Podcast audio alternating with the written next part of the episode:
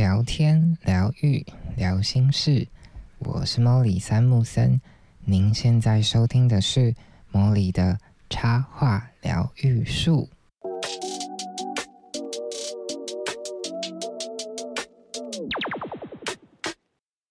Hello，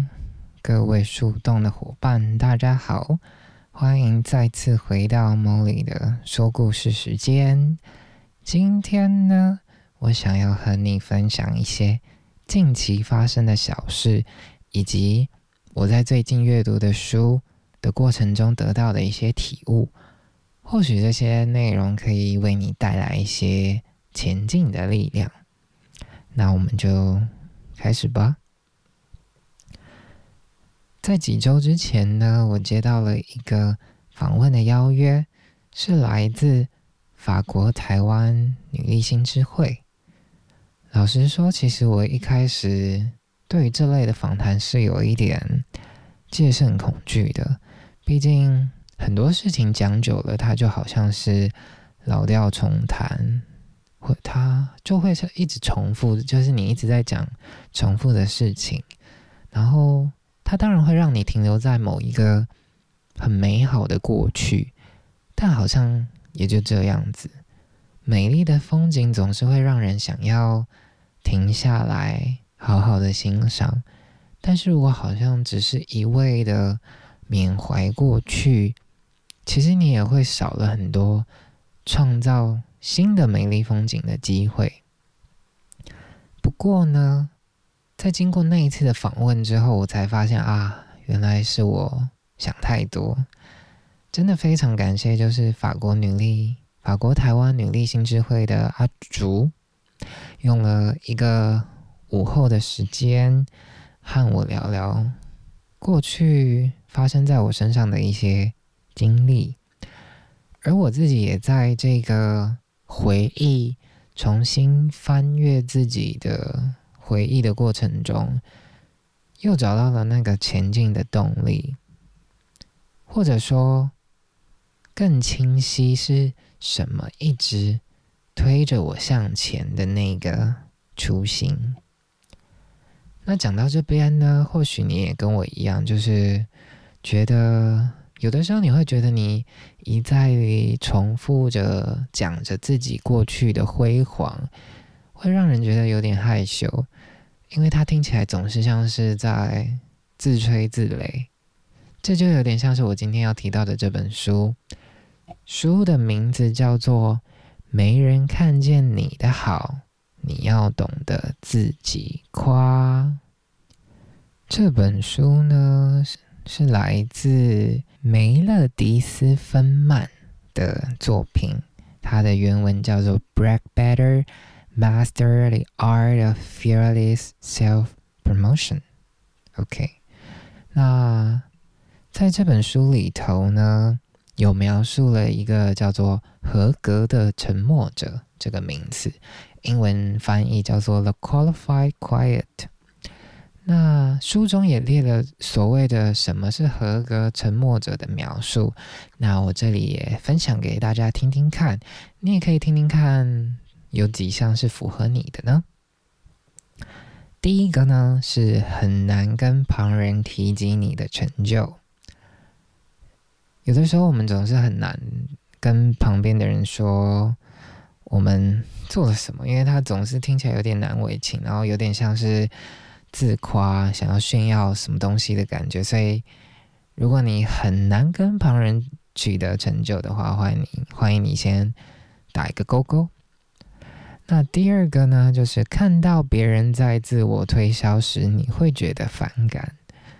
或许这种事情其实也很常发生，就是你总觉得那种明明就没有什么了不起的人，他总是声音特别大，然后这种声音很大的人，其实也蛮 让你觉得讨厌的。那如果你有这样子的情形，你也可以打一个勾。那第三点呢，就是你的工作领域可能跟数字、数据、科学或科技有关。因为这一类的工作，呃，往往会有一个所谓的标准的答案，所以好像也没有什么值得炫耀的，因为答案就摆在眼前，对就对，不对就不对。那如果有的话，你也可以打个勾勾。那第四点呢，就是如果当你要上台演讲的时候，你会觉得很想吐。应该多，我觉得多半的人或多或少都可能会，当你要面对面对很多人的时候，你可能都会很紧张。至于有没有到会想吐的过，呃，这个阶段就可能会因人而异。但如果你有的话，也可以打一个勾勾。那第五点呢，就是你很乐意讨论你的朋友有多么棒，但是当你谈论到自己的时候，你就变得沉默不语。或许也有很多人也是这样子，就是当你在讲别人多好多好的时候，你就会说：“对啊，对啊，他真的很棒很棒，他有哪里哪里，你都可以一一的直数出来，对方做了有哪些好事。”可是当你要说自己的成就、自己的任何优点的时候，你就觉得，嗯，好像有一点难以启齿。如果你也是的话，那你也可以打一个勾勾。那第六点呢，就是你会不会不敢在。课堂上或者是在会议中，呃，任何场合举手，就算你知道正确的答案，听起来有点像是妙丽。就是如果大家有看《哈 Harry Potter》，就是里面的妙丽，她总是喜欢举手，她永远是那个课堂上的焦点。但是你可能是旁边的某一个同学，然后即便你知道答案，但你就是不想要举手，你不想要成为大家目光的焦点。那第七个呢？就是你会希望你的工作的成果就能够产生自我推销的效果，也就是说，你不需要自己讲你的工作，别人看就会觉得，就会某种程度上有一种你根本不需要做什么，他就会帮你满足，告诉大家你有多厉害这件事情。你会希望你的工作可以为你服务，这样。那第八点呢，就是。你不愿意邀功，即便是那些功劳其实是你应得的，你也会觉得哦，那好像也没什么，就觉得不值得一谈。如果你对于上述这八点有任何你觉得符合的，你都可以打起勾勾。或许你也跟我一样，就是看到这些选项啊，怎么觉得嗯，好好对哦，就是不止一个答案，有好多答案，你都可能会默默的点头。然后这个时候，你才会认知到，哦，其实自己是很害怕成为所谓的冒牌者。有所谓的冒牌者症候群，就是你觉得你怕这样子夸耀自己，但自己的实力没有到达那个程度，就有点像是自吹自擂，然后你在伪装一种形象的感觉，以至于你不敢或者是不想跟别人讲述你的成就。然后你甚至会觉得这也没有什么大不了啊，因为很多时候你可能会觉得啊，这都是运气啦，因为刚好运气好，所以呃才有这样子的结果。对，但其实老实说，我最近有一个很深很深的体会，就是运气呀，也需要充足的准备以及足够的勇气，你才有能力接下来这个机会，然后将它延续。那其实会想要讲谈论这本书以及这些内容，主要也是想要回到刚刚我讲的，跟女力新智慧的阿竹我们的这次访问。就我其实很喜欢这一次的访问，因为我在和阿竹的对话中意识到，这些访问跟这些成就被摊开来梳理之后，露出给大家看，是一件重要的事。它让我想起，就是我当初在开始写，嗯，成为职业插画家这个系列的文章的初衷。就其实你知道，当你把你的成就，当你把你的经历一一的写出来的时候，它当然看起来是如此的光鲜亮丽，因为就毕竟是那些值得被赞许的东西，你才会记录下来嘛。所以这些东西，其实很多时候你会引来一些人的。不管是嫉妒啊，或者是眼红，他们可能会觉得你又在夸耀了。有这样子的人，其实非常正常的。就是当你们不在同一个频率的人，带有负面情绪、带有负面频率的人，看到这样子的内容，他往往都会在心里激起一种不平衡感，这都是非常正常的。即便我们现在看比我们优秀的人，也会有这样子的感觉。但其实我发现有一个很重要、很重要的事情，就是除了刚刚提到的那些人之外，其实有更多、更多人会因为你的这些记录、你的这些经验而被鼓励，而受到鼓舞。然后，我也因此相信，就是因为这种。就是提出你的成就，提出你的生活方式这件事情，会让人开始相信，就是所谓的生活，所谓的活着，不单单只有所谓的千篇一律的方式，并不是所有的人都一定要做什么样子的事情，走什么样子的道路，才能成功，才能闪耀。对，因为每一个人都是如此的独一无二，你就是如此的独一无二。借由你的方式绽放出属于你自己的光芒，这是一个非常非常非常棒的体验。而每一个人都应该要如此，因为这才是宇宙让我们来到这个世界很重要的一个目的，让每一个人都体现他们的。独一无二，对，也因为这些很多很多的小事，让我意识到，就是开始让开始透过这些分享，开始透过这些讯息的露出，可以慢慢让人开始相信，其实你都有办法把你加诸在身上的这些框框，把你认为你不可能做到的很多很多事情的这些框架。都一一的卸下，然后你会相信，好像很多事情都有了很多可能性。那其实当我在阅读这本书《没人看见你的好》，你要懂得自己夸的过程中呢，其中有一个环节就是你要选择几个你想要传递给人们的。意图什么样子的意图，或者是什么样子的感受的形容词，也就是说，你希望在别人的心里，在别人看到你，不管你写文章，你分享任何内容，呃，你 share 任何关于你的讯息的时候，你希望别人对你的一个印象。对，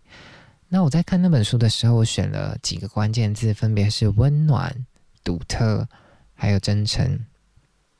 但是在我看完，就是在我经历过跟阿竹的访问，然后看完他写的报道之后呢，我还想要为自己加上一个形容词，那就是勇敢。因为我觉得，如果没有足够的勇气去面对那些生命的选择，然后并为这些选择负责任的话，或许那些成就也。不会来到我身上，他们也不会属于我。我可能现在还是在一个不上不下的位置。如果没有足够的勇气去表达自己，